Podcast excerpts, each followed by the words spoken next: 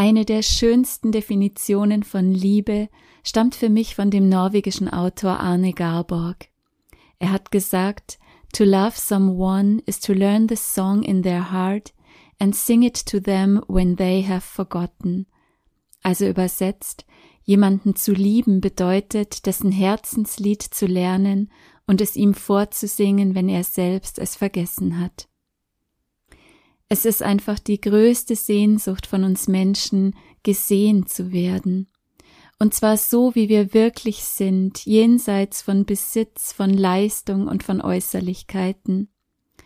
Wir wünschen uns, gesehen und geliebt zu werden, wie wir sind, mit all unseren Schwächen, mit unserem Bemühen, mit unseren Begrenzungen und unserem Scheitern. Und genauso natürlich auch mit unseren Talenten und Fähigkeiten, mit unserer Liebe und Großzügigkeit, mit unserem Strahlen und unserer Begeisterung. In der heutigen Folge möchte ich uns daran erinnern, was für eine große Kraft es hat, wenn wir uns in unserem Menschsein gegenseitig mit sanften, mitfühlenden Augen betrachten und uns gleichzeitig unsere Güte und göttliche Essenz spiegeln. Denn dann entfaltet sich die Kraft der Liebe. Und was all das mit der altmodischen Tradition des Segnens zu tun hat und warum wir die unbedingt wieder zum Leben erwecken sollten, darüber möchte ich jetzt mit dir sprechen. Hallo und herzlich willkommen zu Geistperlen, deinem Lieblingspodcast für Spiritualität, Tiefenheilung und Selbstentfaltung. Schön, dass du da bist. Ich bin Christine Ruland und ich freue mich, mit dir gemeinsam den weiblichen Weg des Erwachens zu gehen und dich dabei zu unterstützen, Altes loszulassen und dein einzigartiges Strahlen in die Welt zu bringen. Jetzt ist deine Zeit. Dass wir vergessen, was wir in Wahrheit sind, das ist überhaupt keine Dummheit und auch kein Versagen, sondern es ist einfach Teil unserer inneren Evolution. Wir haben nun mal diesen Körper für unsere Reise bekommen und dieser Körper hat so viele Bedürfnisse. Er bereitet uns oft Schmerzen, er altert. Und wir haben diese Gefühle und Gedanken, die permanent auf uns einprasseln und uns sagen, dass wir nicht gut genug sind, dass wir anders sein müssten, um geliebt zu werden und dass wir viel besitzen müssten, um wertvoll zu sein. Also unser Körper und das Bemühen nach immer höher, schneller, weiter, mehr beanspruchen so viel Energie und Aufmerksamkeit, dass wir unser wahres Selbst total aus den Augen verlieren. Wir identifizieren uns mit etwas oder haben gelernt im Laufe unseres Lebens, uns zu identifizieren mit etwas, das so viel kleiner ist, als wir es wirklich sind. Aber je bewusster wir werden, umso mehr bekommen wir eine Ahnung von der Weite und Grenzenlosigkeit, die wir sind. Und wir erkennen immer mehr die Muster und Programme und all die Annahmen, die uns ausbremsen und klein halten. Und so erkennen wir, zugegebenermaßen oftmals auf schmerzhafte Art und Weise, wenn wir zum Beispiel etwas verlieren, was uns lieb und teuer war, oder wenn wir trotz all dessen, was wir besitzen und was wir können, nicht wirklich glücklich sind, dann wird uns plötzlich bewusst, dass es nicht darum geht, etwas sein zu müssen, sondern einfach nur zu sein. Nicht mehr ich bin das und das, sondern einfach nur ich bin. Paradoxerweise liegt gerade in dem Labyrinth, in dem wir uns verlieren, auch die Chance, uns wirklich zu finden. Wenn wir bereit sind, unsere Wirklichkeit nicht als absolute Wahrheit zu sehen, sondern wie eine Art Spiegel, durch den wir uns selbst betrachten können, dann erinnern wir uns gegenseitig daran, wer wir wirklich sind, und wir lernen gemeinsam unsere Flügel immer weiter auszubreiten. Wenn da jemand ist, der uns mit den Augen der Liebe betrachtet, dann erinnern wir uns an unsere Göttlichkeit und unsere natürliche innewohnende Güte. Und natürlich auch umgekehrt, Wenn wir mit den Augen der Liebe schauen, dann erinnern wir andere an ihre wahre Essenz.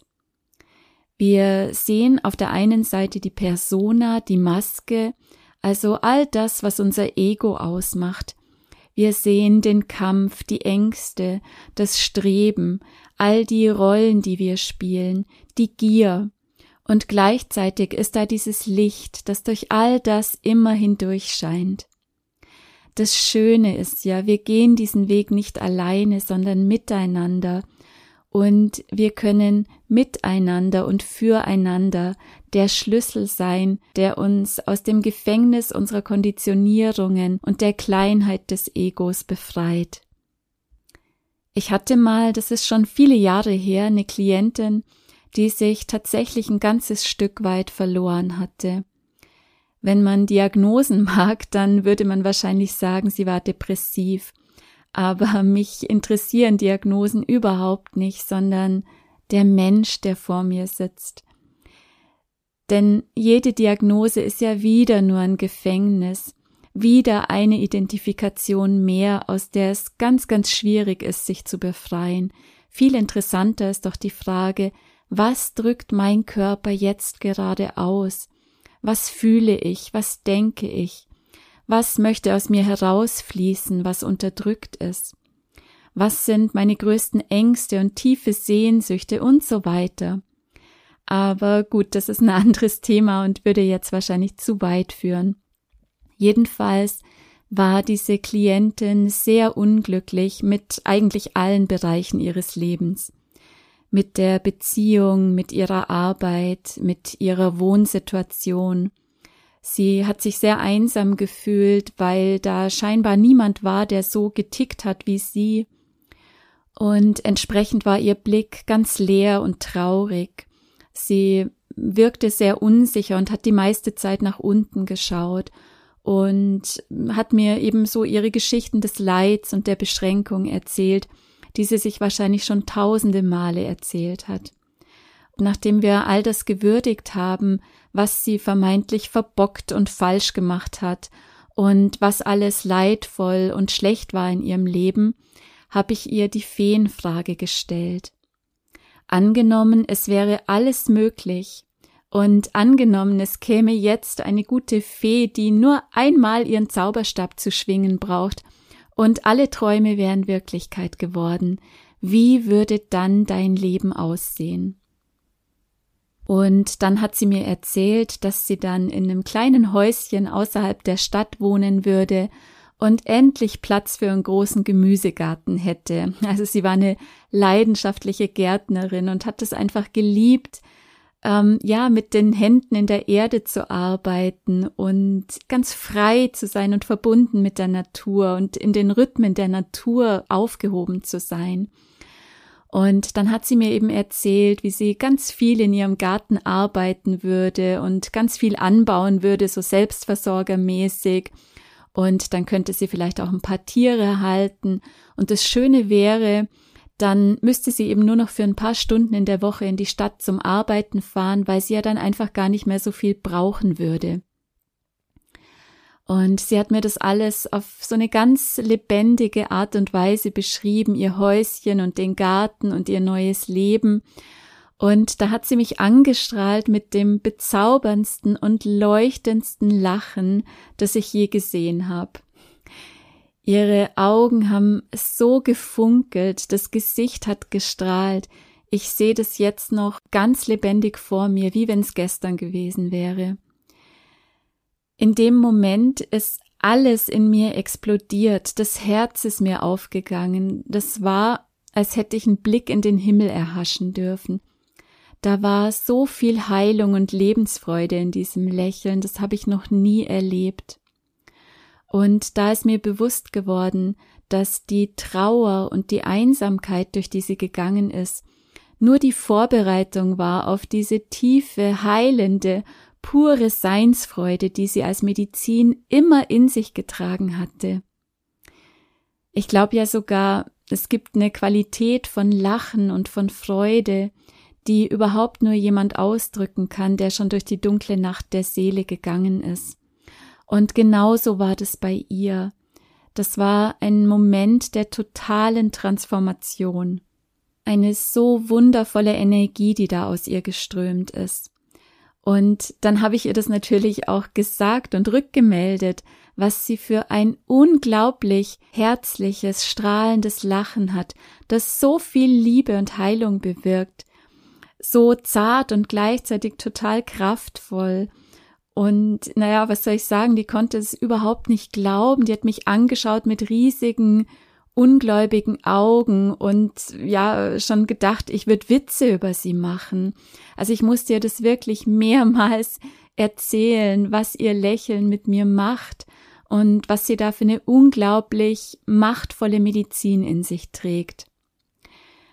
Und dann musste sie weinen und war total gerührt und hat sich daran erinnert, dass sie als Mädchen unglaublich fröhlich war und viel gesungen und gelacht hat und das Leben noch ganz leicht nehmen konnte. Und da hat sie dann auch den Entschluss gefasst, die Freude am Leben wieder zu entdecken und diesem Lächeln das offenbar zum ersten Mal in ihrem Leben irgendjemand wirklich bemerkt und wertgeschätzt hat, dem wieder Raum zu geben. Wir haben uns ein paar Mal gesehen und nachdem unsere gemeinsamen Sitzungen abgeschlossen waren, ist sie erstmal eine ganze Zeit lang nicht mehr wiedergekommen und irgendwann ein paar Jahre später kam sie dann nochmal zu einer Behandlung, weil sie, glaube ich, Unterstützung gebraucht hat, weil ein Familienangehöriger krank geworden war. Und obwohl seither so viel Zeit vergangen war, war das allererste, was sie angesprochen hat, die Tatsache, wie dankbar sie mir war und wie sehr sich ihr Leben verändert hat, weil ich sie an ihr Lächeln und an die Kraft und die Freude in ihrem Innersten erinnert habe. Und obwohl sie immer noch in der Stadt lebte und sich im Außen kaum etwas verändert hatte, ja, saß mir gegenüber wirklich eine vollkommen andere Person, total selbstbewusst, ganz sicher, ganz verbunden mit sich selbst und sehr, sehr positiv. Und diese Erfahrung hat mich gelehrt, wie ungeheuer wichtig das ist, dass wir das Leuchten und das Potenzial, das wir in anderen wahrnehmen, auch wirklich mitteilen das mag für uns wie eine Kleinigkeit scheinen, aber für den anderen kann es die Welt bedeuten. Ich bin mir ziemlich sicher, dass du als Hörer dieses Podcasts auch die Fähigkeit hast, das Potenzial in einem Menschen zu erkennen. Wenn ich ganz ehrlich bin, ich habe diese Gabe früher oft verflucht. Ich war manchmal in meiner Arbeit wirklich am Verzweifeln, weil da saßen so oft Menschen vor mir, die so viel Wunderbares und Schönes in sich hatten und doch voller Selbsthass, voller Zweifel und Minderwertigkeit waren und die einfach keine Energie und keinen Mut hatten, endlich mal in die Pötte zu kommen und ihr Leuchten in die Welt zu bringen. Am liebsten hätte ich manchmal die Leute wirklich gepackt und geschüttelt, damit sie endlich aufwachen und sich selbst sehen können. Aber heute habe ich gelernt, anders damit umzugehen. Ich weiß, dass all diese tollen Menschen auch ein Spiegel für mich sind und eine Erinnerung, immer mehr von dem Potenzial in mir selbst freizulegen und eben nicht nur als Motivatorin und Mutmacherin für andere aufzutreten, sondern selbst ein Leuchtturm und ein gutes Beispiel zu sein für den Mut, das eigene Lied zu singen und über Hindernisse hinauszugehen. Also falls du auch im heilerischen, therapeutischen oder Coaching-Bereich tätig bist, dann denk vielleicht auch mal über diesen Aspekt nach, wenn du dich ärgerst, weil es bei deinen Klienten nicht so richtig vorwärts geht. Naja, und zum Zweiten bin ich einfach mitfühlender geworden mit der Zeit, mit mir selbst und mit meinen Klienten. Wir müssen nichts erzwingen, das Leben hat Zeit. Und bevor wir den nächsten Schritt gehen, dürfen wir immer wieder Vergebung und Frieden üben mit unserer Angst, die uns zurückhält mit unserer Bequemlichkeit, mit unserem Zweifeln und Zaudern. Denn Schau mal, es ist ja nicht das Drängen von außen und noch nicht mal so sehr unser eigenes aktives Zutun, das uns in unser wahres Sein bringt, sondern vielmehr die Fähigkeit zur Hingabe, die Bereitschaft und der Mut, immer mehr zurückzutreten und das Leben durch uns wirken zu lassen und zu vertrauen, dass wir zu unserer Bestimmung geführt werden.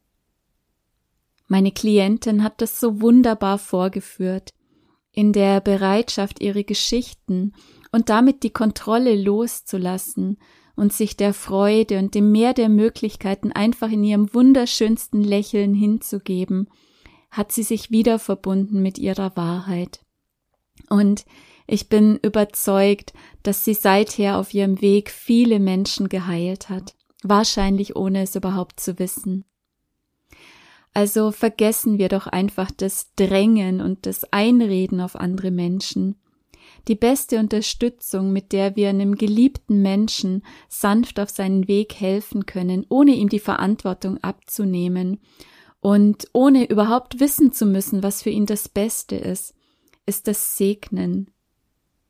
Mit dem Segnen sagen wir, ich sehe dich, ich sehe dich in deinen menschlichen Begrenzungen und in deiner Verletzlichkeit, und ich sehe gleichzeitig deine wahre Größe und Güte. Ich vertraue dich der göttlichen Führung an, die dir die Kraft und den Mut verleiht, dein ureigenes Lied zu singen. Das ist das, was wir ausdrücken, wenn wir jemanden segnen und spür mal, wie kraftvoll sich das anfühlt. Die schönste Geschichte über das Segnen und damit auch über die bedingungslose Liebe hat für mich die jüdisch-amerikanische Ärztin und Autorin Rachel Naomi Raymond geschrieben. In ihrem Buch Aus Liebe zum Leben beschreibt sie, wie sie jeden Freitagnachmittag nach der Schule zu ihrem Großvater zu Besuch gekommen ist und mit ihm Tee getrunken hat. Danach stellte ihr Großvater immer zwei Kerzen auf den Tisch, schloss seine Augen, und da wusste sie, dass er jetzt mit Gott sprach.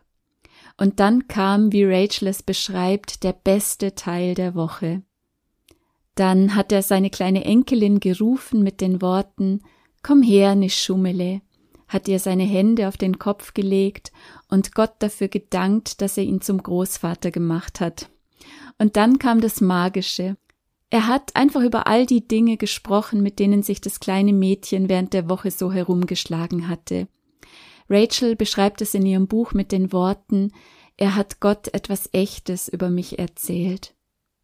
So hat er zum Beispiel von ihrem Mut berichtet, im Dunkeln zu schlafen, selbst wenn sie ihr Nachtlicht nur für ein paar Minuten ausgemacht hatte.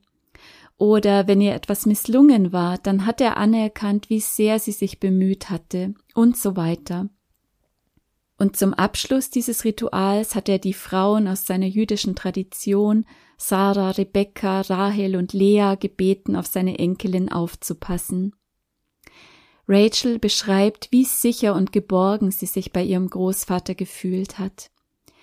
Im Gegensatz zu ihren Eltern ist es ihm nämlich nie um Leistung und Noten gegangen und darum etwas darstellen zu müssen. Für ihn war ihr Dasein mehr als genug. Und jetzt möchte ich den letzten Absatz gern vorlesen. Mein Großvater starb, als ich sieben Jahre alt war. Ich hatte bis dahin nie in einer Welt gelebt, in der es ihn nicht gab, und es war schwer für mich, ohne ihn zu leben.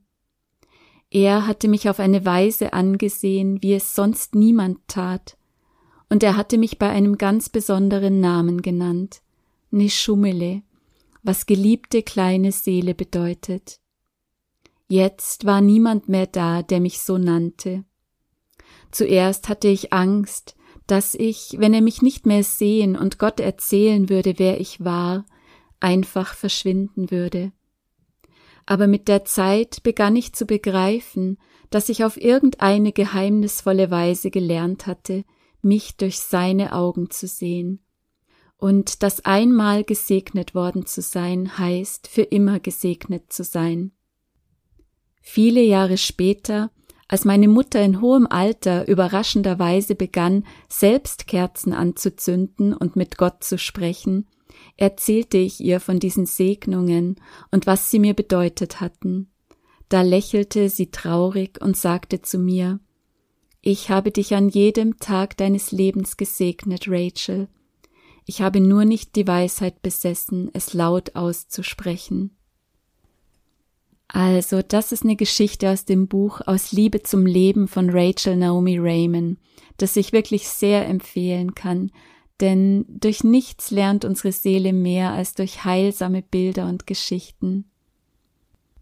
Und diese Geschichte zeigt auf so eindrückliche Art und Weise, wie wichtig es ist, dass wir die, die wir lieben, und vielleicht auch die, die uns auf unserem Lebensweg nur flüchtig begegnen, bei ihrem echten Namen nennen. Dass wir mit den Augen der Liebe auf sie schauen und unseren Fokus auf das Gute und Schöne richten. Dass wir dem Lied ihres Herzens lauschen, damit wir es ihnen vorsingen können, wenn sie durch eine schwere Zeit gehen. Und dann dürfen wir diesen Menschen einer höheren Macht anvertrauen und sicher sein, dass das Beste geschehen wird und dass der Samen der Liebe aufgehen wird. Einmal gesegnet worden zu sein bedeutet für immer gesegnet zu sein, schreibt Rachel so schön in ihrer Geschichte. Eine persönliche, kuriose kleine Geschichte möchte ich dir zum Schluss noch erzählen, denn die passt auch so gut zu dieser Haltung, den Menschen, die wir lieben, den Raum zu geben, ihr Lied zu singen. Letzte Woche saß ich im Zug einer jungen Frau gegenüber, die ein schwarzes T-Shirt mit der Aufschrift trug Avec toi, je suis moi. Also bei dir bin ich ich. Ich habe diesen Spruch noch nie zuvor gehört und fand die Botschaft so schön, dass ich gleich mein Handy gezückt habe und mir den Spruch notiert habe, um ihn nie wieder zu vergessen. Denn das ist Liebe, wenn wir mit jemand anderem genau so sein können, wie wir sind.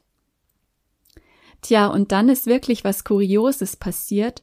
Ich bin in München aus dem Zug ausgestiegen und zur S-Bahn gegangen und dann kommt mir doch auf dem Weg tatsächlich nochmal eine andere Frau entgegen mit einem grünen T-Shirt, auf dem genau derselbe Spruch stand. Avec toi, je suis moi.